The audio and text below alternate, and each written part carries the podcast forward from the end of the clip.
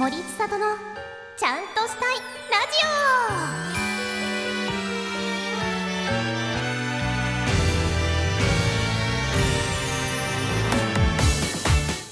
はい皆さん森ちゃん。パーソナリティの森千里です。はい私ですね実はついに憧れていたあるものを買いました。それはですねガスバーナー。を買いました。えあれガスバーナーって名前かな？ガスバーナーを買いました。あのー、カチッてやって火がボーって出て炙れるやつなんですけど。もう本当に私食材を炙りたくて炙りたくて炙りたくて炙りたくて仕方がなくて。でもなんかこうそんなにこう気を要するものじゃないじゃないですか。トイレットペーパーとかなんかそういうものじゃなくて。まあ炙れたらいいなぐらいだったからあんまりねあのこうじゃあ今買おうってなってなかったんですけどちょうどプライムデーで半額ぐらいになってたんであら？と思って、まあ、買ってみたらいやこれが本当になんで今まで買わなかったのかってぐらい人生が潤って潤って仕方がない。今毎日チーズと明太子を炙って生きてるんですけどもうそれだけで人生が100倍楽しい。からぜひねあの皆さんもよかったら買ってほしいぐらいおすすめ。最初めちゃくちゃビビって火つけるのにそれちょっとねシューってあのガスを出してからポーってつけるんですけどその作業めちゃめちゃビビって数分かかってたんですけど今もうね目つぶっても火出せるぐらいの 火の女になりました。いやーすごいね毎日充実してるのであの知り合いの方はぜひうちに来て炙りパーティーをしましょう。これ炙ったらねすごい美味しかったよってものもよかったら教えてください。はい。ということで前回に引き続き素敵なゲストさんがいらっしゃっていますので張り切って参りましょう。この番組は全ての経験を言葉に変えて伝えよう。誰かの背中を押せるかもしれない。言葉リスタ株式会社の提供でお送りします。はい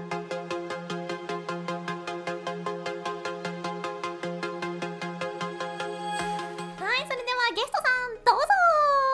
森ちゃお株式会社漫画たりの前田です。よろしくお願いします。うわーよろしくお願いします。いや前田さん前田さんちなみにあはい。だ名とかあるんですか、あだ名いや特にないですけどね。前田で呼ばれてます。大体前田で、はい。えちっちゃい頃もですか？前田ですか？いや前田がまあ大学の時になぜかよくわかんないんですけどモニカっていうあだ名になった時が本当になんで？本当になんで？本当になんで？全然わかんないですけど先輩がなんかお前は今日からモニカだって言われて全然意味がわかんないですけどバンドサークルでモニカさんって呼ばれてた時はありましたバンドサークルのモニカさんはめちゃくちゃ強いですね。いやいやもうそれだけですね。けどもうそれはその4年間だけの黒歴史ということで 封印されてます。なるほど。じゃあ皆さんモニカさんって呼ばないように気をつけてくださいね。えバンド何してたんですか？あの楽器、ー僕はその時はドラムをやってました。うわぽいあ本当ですか？ぽいですね。まあバンドのドラムのモニカ？強い。そうなんですそうなんでじゃあちょっと前田さんでじゃあ行かせていただこうと思います。すよろしくお願いします。えっとですね実はお便りもいただいてましてそちらもね読んでいきたいなと思うのでお付き合いください。はい。はい。じゃあまず1通目。しんさんからいただきました。ありがとうございます。森さん前田さん森ちゃお森ちゃお今回は漫画に精通している方がゲストにいらっしゃると分かったのでこちらを質問させてください。ズバリ自分の人生に影響を与えた漫画作品はありますか？ちなみに僕はジョジョとバキです。お二人がどんな作品を挙げられるのか楽しみです。よろしくお願いします。とのことでした。ああなるほど。人生に影響を与えた漫画作品。なんか思い浮かぶものありますか？まあ、僕は最初に読んだところっていう部分でいきますと、うんあのドラゴンボールがやっぱりこの世代的にちょうどですねなるほど。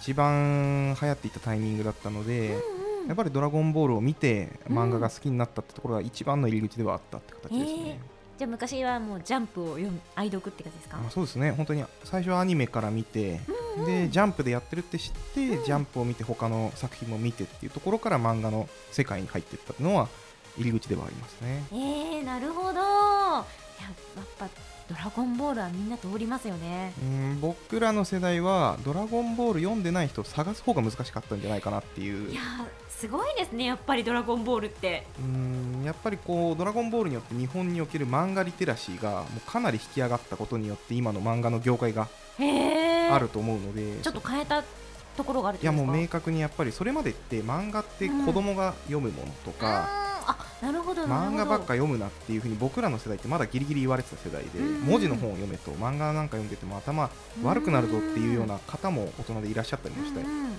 なかなか大人で漫画好きだって人はどっちかっていうとオタクとか。あーそっかそう言われればそうかも。っていうところからやっぱりこう漫画ってみんな読んでるし、感動するしそういった勉強にもなるようなところとか、うん心が育まれるところもいっぱいあるよねってことを、うん。生で体験してる人たちが大人になってで今大人でもみんな漫画を読むっていうのはうん。結構世界的に実は珍しい。アメリカとかはまだ結構漫画ってファニーであそうなんですか？なんか子供向けだっていう風になっててっていうそっか風なのは全然やっぱり海外ではあるのでうん日本におけるこの漫画の感じが生まれたのはうん。僕は「ドラゴンボール」が結構まあ「ドラゴンボール」をはじめとしたあの時代における漫画のすごい名作たちがうん。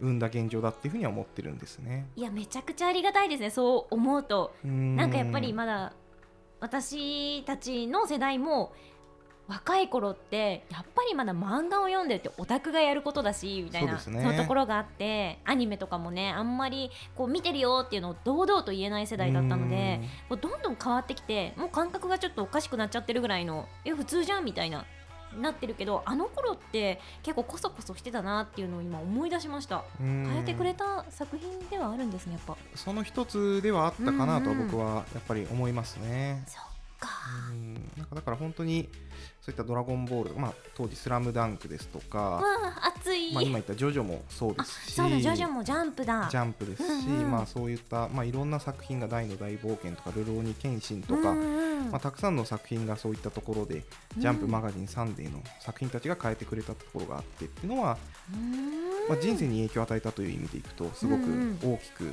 あの僕だけじゃなくなんか日本全体に影響を与えたものだったんじゃないかなと思ってますね。私もちょっと今これ考えたんですけどなんだろうな人生で変わったものって思ったんですけど、まあ、結構声優になるきっかけだったのはアニメの方が多かったんですけど漫画で考えた時に私も多分ジャンプでうん「ハンターハンター」かなっうてんあそうなんですね。思うのも私めちゃくちゃ不女子なんですよバッキバキの学生時代不女子でね初めてそのなんか BL 的なのを知ったのが「はいハンターハンター」の同人誌であーもう小学生だったんですけどクラスですごい流行っててクラスで流行ってた？流行ってたんですよクラスですごい流行ってて、えーすごいですね。もう先進的。もうカップリング戦争がクラス内で行われるぐらい結構盛んにあの時ハンターハンターが女子の中で熱くてあそうなんですか。でそこから多分沼にはまってしまったなっていううあの時あの同人誌一冊手に取ってしまったから私は変わったんだっていう、いやー人生がもうハッピーになりましたハね。ッピーになりましたね楽しめることが増えた。ね友達もいっぱいそれで増えるし、うんね、趣味も増えるし素晴らしいですね。ねえちなみにどのキャラがこれ聞いていいのかお好き？私はあのキルはガチ勢だったんですけどああそうなんですね。キルアが絡んでればああじゃあクラピカじゃなくてキルア。キラーの方ですね。そうなんですへよ本当に。だからちょっとアニメとかもめっちゃ見てたし声優さんがやってるラジオとかもめっちゃ聞いてたしうん。どっぷりオタクでしたねあの時。いやもうこれだけで1時間以上話しちゃうやつってことですよね。やっぱり通ってきました。まあけど、ハンターハンターはすごいやっぱり僕も大好きですね。本当にめちゃくちゃ名作だなと思いますし、やっぱりこう、まあ、悠々白書とかそういったうん富樫先生が読んであ作った作品は全部読んできてますけど、死ぬまでにねあの完結してほしいなって私が自分が死ぬまでに。いやそうですね。ね。本当にご体調が、あのーね。ご安定されると本当にいいなと思ってますけど、はい。本当にそう思います。じゃあねさらにもう一通ありますのでちょっと読んでいきたいなと思います。えー、ゆりさんからいただきました。ありがとうございます。ちーちゃん森ちゃお森ちゃおですポップンロールのちーちゃんの記事を読みました。ありがとうございます。えー好きなお花がかすみ草で私と同じだったのでなんだか嬉しくなってしまいました。お写真も全部可愛かったですよ。ありがとうございます、えーそしてゲストの前田さん森ちゃお森ちゃお私は小さい頃アニメは見てはダメ。漫画は手塚治虫しか読ませてもらえない厳しい家庭だったので今反動がものすごくて電子漫画をたくさん買ってしまいます皆さんは紙派ですか？電子派ですか？最近のおすすめ漫画もよかったら教えてください。買います。笑いっていうことです。ありがとうございます。あーいましたね。私の周りでも。めちゃくちゃ厳しい家庭。うーんそうですね。さっき話してたところがちょうど。ねえほんとドラえもんの漫画しか見ちゃダメっていう友達幼馴染にいました、うーん。今ねどうなってるんだろう。えー、まず紙派か電子派か僕はもううん。電子にせざるを得なくなっちゃったんですよね、うん。もう紙が本棚に入らないんですよね、もう。ああもう物量的な意味で。物量的にもう本当に部屋のところが三段ボックスが上下にあって横にもうズワーってあって、うん。漫画も前後に入れているんですけど、それでも入らなくて押し入れにも段ボールがあって、えで何冊ぐらいあるんですか？いやもう数千冊はあると思うんですけど、まあ、実家にも別で数千冊あって、この社会人になってからまた数千冊になってしまったのでもう本当に入らないので仕方なくもう電子にしてるって形ですね。でも本当にめちゃくちゃわかります。私も本棚一応あるんですけどもうパンパンだからもう仕方なく電子にしたし、まあ、うん実家にもあるけどそれも、まあ、実家だから気軽に読めないからそれも電子でまた買い直したり。うーんします。ね。一緒、はい、そうなんですよね。なかなかああっという間に 前半の時間が来てしまったのでよかったら後半もおすすめ漫画教えてください。はい。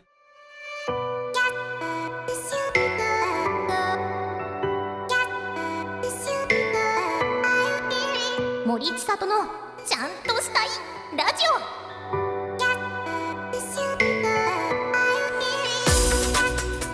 はい改めまして森千里と漫画たり前田です。よろしくお願いしはい、よます。ろしくお願いします。じゃあ先ほどの、まあ、メールのお話の続きなんですけど、おすすめ最近のおすすめ漫画ってことで結構この最近がついてるのがポイントなのかなねえ最近なんか思いつくものあります？最近も連載してるって形になっちゃうかもしれないんですけど、うんうんうん。僕はあの「ヴィンランドサガ」っていう漫画がすごい好きでして。おおヴィンランドサガ私名前だけガンガン知ってるんですけど実はあんまり内容知らなくてどんな漫画なんですか？あのヴィンランドサガっていうのは、えー1000年ぐらい前のヨーロッパの海賊のお話なんですけれども、海賊なんだ。海賊って言ってもワンピースみたいなちょっと能力とかそういうものではなくて、うんうん。どっちかっていうとキングダムみたいなうん。もうちょっとリアルな史実に近いようなところを元としたへーうんうん。ちょっと歴史のそういったうんうん。物語を元としてオリジナルのストーリーにしているっていう漫画ではあるんですよえね。ー主人公はヴィンランドサガなんですか？いや、えそうですね。タイトルの意味は、ヴィンランドっていうのが、あの実はアメリカ大陸のことなんですね。えー、そうなんだ。あのアメリカ大陸ってコロンブスがその、うんう大航海時代にそれこそうん。500年前ぐらい、1500年代とかにうん。こう見つけたっていう風な形で発見されたっていう風に言われてるんですけど、実はその前からえ？見つけてた人たち移住してた人たちがいたっていう風なことが一応ちょそういう記録が残ってるんですね。でそれをその人たちはヴィンランドっていう風に呼んでいて、でうんうん。サガっていうのが伝説っていう意味なんですね。あそうななんだ。のでそのヴィンランドという、うん。そういったアメリカ大陸に対してのそういった伝説の話っていう風なところでヴィンランドサガっていうタイトルではあるのでえー、主人公はトルフィンという一人の少年なので、全然名前はタイトルとは違うんですけど。だ。私はい。もうず、佐賀県とかも関わってくるのかなとかすごい。す ごいなんかいろんなこと考えてました。そうなんだ。そうですね。佐賀県はちょっと今のところ出てこないです あね今んとこ出てこないんだ、そうですよね。ジャパンすぎますよね。えじゃあもうう海の上というか船の上のお話が結構大半ですあか結構そうですね。本当にさっき言ったあのノルウェーとかあうん。のデンマークとかそこら辺のところで海賊として生きてきたうんあの人たちがいて海賊の価値観って他の国に行ってうん。でそこで略奪をしてうん財宝とかを略奪食物を略奪してうん。でそれで家族を養う男がいい男だと。いうふうなまあそういったまあ、今の価値観でいうともう本当にちょっとどっちかっていうと犯罪になってしまうようなことかもしれないんですけど、けど当時の価値観はそれがいいよねっていう,、でそれとは別にイングランド今でいうイギリスの人たちはうん。どっちかというと農耕とかをしていて、でキリスト教を信じて、まあ、周りになんかこう優しくしましょうみたいなところだったりもするところにこう襲いかかっていくような人たちがいて、主人公は海賊側の人なんですね。おーなるほどな。で海賊として自分も大人になったら、そういった財宝を取りに行くんだって思ってるんだけど、うん。お父さんはお前の敵はいないと、え。お前に敵はいないのに誰に対してその刃を突きつけるんだっていうことを聞いてきたりするような人であめっちゃかなんかそうなかなかちょっと、お父さんはちょっと特殊な価値観を持ってたんですけど、実はお父さんもうんそうなんです。海賊のすごい強い人でえもともと別の海賊の兵士たちの棟梁だったような人だったんですね、え武将みたいな人で。でたまたまその人にもう一回手伝いに来てくれっていう風にー、あ他の人たちがスカウトしに来て、うん。お父さんは嫌々ながら行く時に、主人公のトルフィンは隠れてそこに紛れ込んで入っちゃうんですね。あらあらけど実はそこは陰謀でお父さんがまた戻ってきたら 武将として出てきたらもう嫌だから今のそういったトップの人がうん。暗殺しちゃうんですね、お父さんを目の前で。暗殺というか殺すことをこう他の人に依頼して殺されちゃうんですね。で主人公のトルフィンはお父さんの敵を取るために殺した海賊たちに復讐をしてやるっていうんですけども海の上なので、うん。生きていくためにその海賊の手下になって。隠してですか身分を？いやもうまっすぐ出してまっすぐ出して？まっすぐ出してもう手下になった上で手柄を立てたら、うん。お父さんを殺したやつに決闘しろと。へえそれで敵討ちをするんだっていうことで自分も海賊として他の人たちからうん。略奪もしつつ敵討ちをしてやろうっていうふうな思いもありつつ、そこの中でどう生きていくのかっていう決断、へー。自分の生き方の決断をたくさん迫られるそういったストーリーなんですね。めちゃくちゃ気になる。僕はすごいそれが好きです。もう結構関数ありますよね多分。もう結構ありますね。だいぶ二十数巻ぐらいだったかな。あそうなんだ。ちょっと今から一気見するの絶対楽しいぐらいの関数だ。いやそうですね。で今結構その第1部第2部第3部ってあって第4部ぐらいのところまで来ていてその部ごとに人生がガラッと変わるような出来事があってその先でまたどういうふうな決断をしていくのかとか周りのキャラクターとの価値観のぶつかり合い違いうん。そこのキャラクターのこだわりみたいなところもめちゃくちゃ面白いのでそういうふうなキャラクターの価値観がうんいろんな価値観があるのが好きだなって思う人にはうん。僕はお勧めしてます。うわーあの本当に前田さんのおすすめの仕方がうますぎて。あいえいえ。ありがとうございます。講習とかなさってますか？いやいやしてないそんな。もう漫画をおすすめして一人でも多くの人が漫画を買ってくれれば漫画家さんのためになればなと思ってちょっとそういうところはすごい。おすすめしていくのは頑張っていければなって思ってるだけなので。私もおすすめ考えてみちょっと私の ebooks ジャパンを 開こう。本棚を見て。本棚を見て。そう電子は ebooks ジャパン派なんですよいつの間にかなんか誰かにおすすめされて一回買っちゃうともうそうですよね。ここに貯めるかみたいな。そうだなあ結構いろいろ買ってる。あ私あの普段見るまあ映像的なやつで好きなのが恋愛リアリティショーとうーん。あとアイドルのサバイバルオーディションものがすごい好きで、なるほどなるほど。そうなんですよ。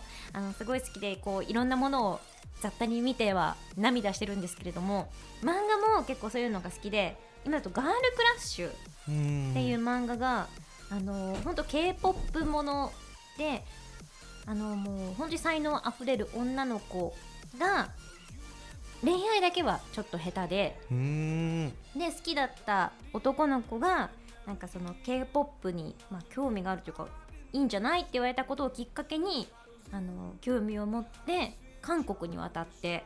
うんあそうなんですね。でもうアイドルとしての、まあ、練習生というかそこからデビューを目指して今頑張ってるみたいな。今ね4巻ぐらいまで出てるからあ全然6巻出てた。6巻出てる。ガールクラッシュがねすごい。絵も可愛いし。いや初めてお聞きしました。でもすごい私はもうこういうジャンル大好きなのでおすすめですね。今ちょっと買いました。え なんかもうふっかるすぎません？いやいや知らない作品はこういう機会でお聞きできるのはやっぱりこうどんどん読みたいなと思っているのでありがとうございまあすこちらこそありがとうございます。なんかそのジャンルだともう一個あのね光るインザライト。うーん。こちらは日本のものでもう本当にアイドルのオーディション番組はい。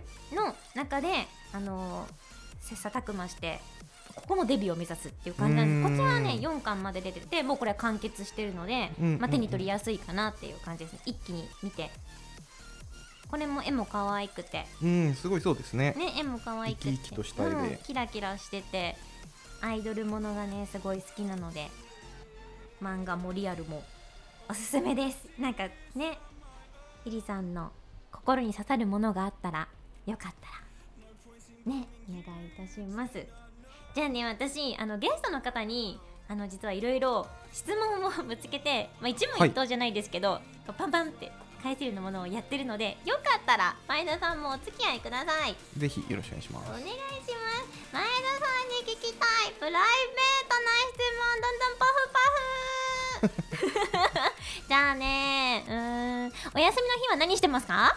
ま大体漫画読むかゲームしてますね。おーもう仕事と一緒だじゃあえっ、ー、とね学生時代得意だった科目は何ですか？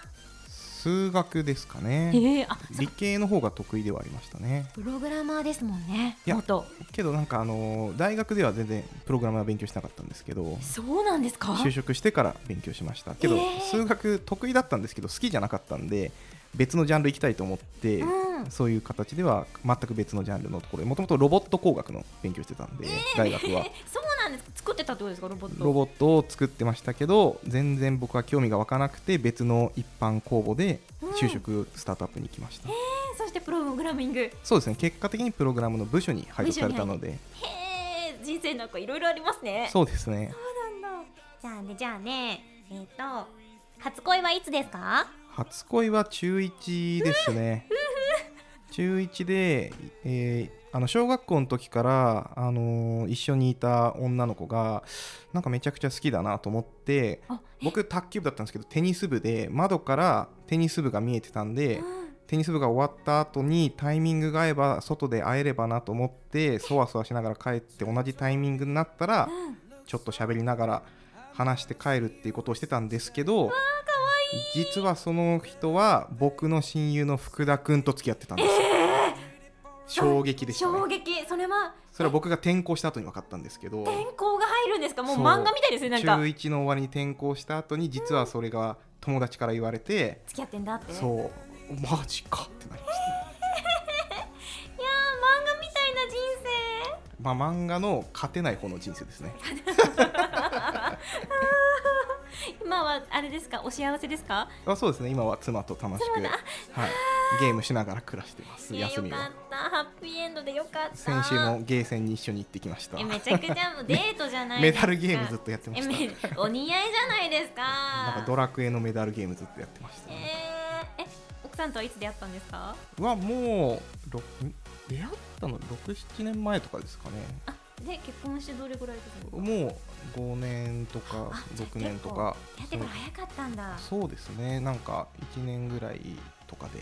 えー、もうさディレクターからさもう閉めろみたいなやつね言ってるんだけどプロ あのプロポーズの言葉だけ聞いていいですか？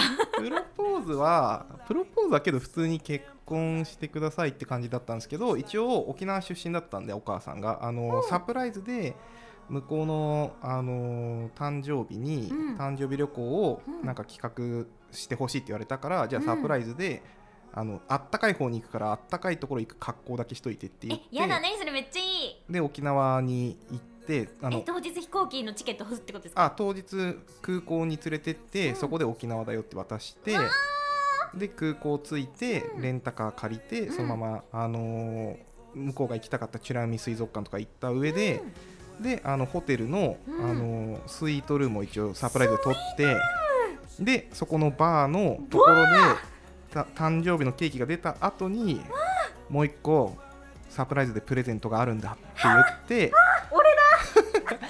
あの音楽が鳴ってる時にトイレ行くふりして、うん。ちょっとジャケットに着替えてでそれであのーティファニーブルーの指輪をこうパハってやってっていうもう本当にもうべべったべたなやつを全部やって渡しました。前田 やっそういう感じでした。うわーすごい。全部よかった。1から10まで全部よかった。そうけど妻は酒飲みすぎてその夜すごい爆睡してましたけど。覚えてました？プロポーズされたことは？一応ギリギリ覚えてたんですけど。よかったいやもう本当に今幸せな話が来てすごく嬉しいそうですね。中1の前田君に 頑張れって言ってあげたいですね。こんな未来が待ってるぞと。は はい。いでもあっという間に時間が過ぎ去ってしまいましたのでよかったら最後に告知の方をお願いします。ありがとうございます。あのー別の作品の紹介をできればと思うんですけれどもはい。今あの縦読みの Webtoon という形でですね、あのはい漫画のこうスマホで見やすいような形で作る形式があるんですけれども「月が浮かぶ川」という作品を今うんピッコマさんで連載をしておりまして、はいはい。まあ、それもあのうちの会社で漫画家さんたちと一緒に頑張って作った作品なので、うん。よかったらぜひ見ていただければなと思います。なんかタイトルからはあんまり内容が想像できないんですけどこれはどんな感じなんですか？これはですねあの韓国のその昔の歴史の話で1500年ぐらい前のうん高句麗百済新羅っていう三国に分かれてた時のはいはいはいはい。話なんですけど高句麗の王様あ王女様が主人公で、けどそこの中であの一人の青年と出会いながら、うん。そういった王室のいろいろとこう貴族たちの陰謀とかうん。いろいろとそういった他の国から攻められるとかの中でどうやったらみんなが幸せになれるかってことをこう模索しながらうん。けどその一人の若者とも縁を育みながらうん。あのいろいろとこうチャレンジをしていくっていう風な、まあ、ちょっと大河ドラマ的な作品なんですけれども、うんうんうん。そこの時代を書いた漫画ってあんまりないと思うので、うん。歴史好きの人にはぜひちょっと一度見てもらいたいなと思って月が浮かぶ川ピッコマで見てもらえると嬉しいなと思ったりしてます。よろしくお願いします。はい。じゃあ私の方からはこのラジオの宛先を言いたいと思います。morichan.radio.gmail.com 森ちゃん .radio.gmail.com になります。待ってます。はい、ということで、前田さん2週にわたって来ていただいて、本当にありがとうございました。ありがとうございます。ありがとうございます。またね、何か機会ございましたら、ぜひ遊びに来ていただけたら嬉しいなって思います。よぜひぜひよろしくお願いします。ろしくお願いします。じゃあ最後は、チャオでまた締めくくりたいと思います。はいいきますよ。はいせーの。チャオこの番組は好きを力にイラストのさらなる可能性を探求する株式会社ビリヤンシの提供でお送りしました。